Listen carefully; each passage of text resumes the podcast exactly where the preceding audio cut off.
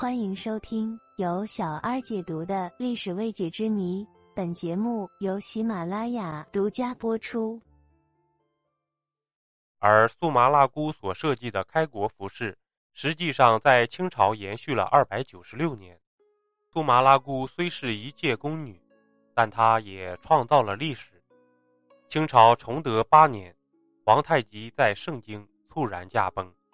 皇长子豪格和睿亲王多尔衮为了争夺皇位，几乎兵戈相向。在关键时刻，孝庄派遣苏麻拉姑联系多尔衮，通过孝庄的精心布局，最终年仅六岁的福临成为黑马，成功继承了皇位，是为顺治帝。次年，清军入关，苏麻拉姑跟随被尊为皇太后的孝庄到达关内。从此住进了紫禁城。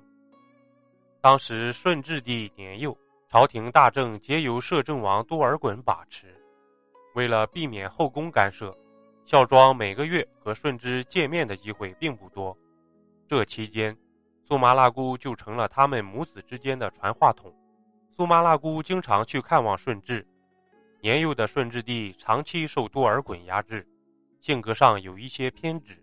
苏麻拉姑善解人意。多次耐心劝解。清朝顺治十年（一六五三年），顺治纳同图赖之女同氏入宫为妃。次年，同氏为顺治生下三皇子玄烨，也就是后来的康熙帝。由于同氏并不得宠，所以顺治帝对玄烨起初并不重视。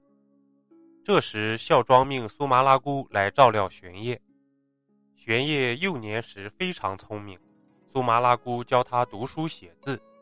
康熙的满文和蒙文的启蒙都是苏麻拉姑所教。《孝廷序录》记载，仁皇帝幼时，赖其训嫡，手教国书，故宫中甚为高品。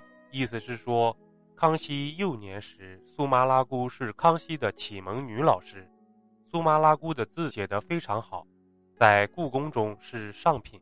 苏麻拉姑和玄烨之间有一件事不得不提。顺治十二年，当时玄烨年仅两岁，宫中天花盛行。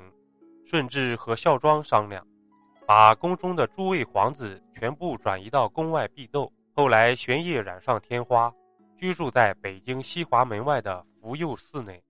苏麻拉姑奉孝庄之命，日夜守在玄烨身边。在那个年代。天花的致死率极高，一旦染上天花很难幸免。但在苏麻拉姑的照料下，玄烨神奇的痊愈了。康熙后来曾回忆说，世祖张皇帝因朕幼年时，令保姆护侍于紫禁城外，父母膝下未得一日承欢。这里的保姆指的就是苏麻拉姑。从这句话可以看出。康熙年幼时，因为天花的原因，和父母分开相当长一段时间。在这期间，多亏苏麻拉姑的照顾。事实上，根据传教士汤若望的记载，顺治帝后来之所以传位给玄烨，也得益于玄烨曾战胜过天花病毒。换句话说，若没有苏麻拉姑的悉心照料，便没有玄烨，更没有后来的康熙大帝。顺治十八年，顺治帝驾崩，玄烨登基，是为康熙帝。孝庄被尊为太皇太后。当时，顺治留下索尼、鄂必龙、苏克萨哈、鳌拜四人辅政。苏麻拉姑和当年顺治年幼时一样，每日早晚都往返于乾清宫和后宫之间，一方面向孝庄汇报康熙的情况。另一方面，也向康熙传达孝庄的关爱。苏麻拉姑比康熙大四十二岁，康熙视她为长者，对她非常尊重。康熙亲政后，孝庄正式退居幕后，苏麻拉姑因此才很少出现在人们的视野中。在古代著名的后宫女子中，孝庄的格局是罕见的。孝庄有做吕后的机会，但他却并不想这么做。他把康熙培养成一位优秀的帝王，而在孝庄对康熙的一系列栽培之中，苏麻拉姑是不可或缺的参与者。清朝康熙二十六年腊月，孝庄太皇太后病危，康熙亲奉汤药，日夜陪伴在祖母身旁。十载，康熙曾亲自率领文武大臣到天坛跪求上苍，宁愿折损自己的性命，也希望留住祖母。和康熙一样，苏麻拉姑一直守在孝庄的佛堂之前，她连续跪经多日，只求能延长她主人的寿命。孝庄是一位伟大的女子，她辅佐三代帝王，为大清朝做出重大贡献。清史稿说她。宗一代之兴亡，系于恭维；然而自然规律是无法违逆的。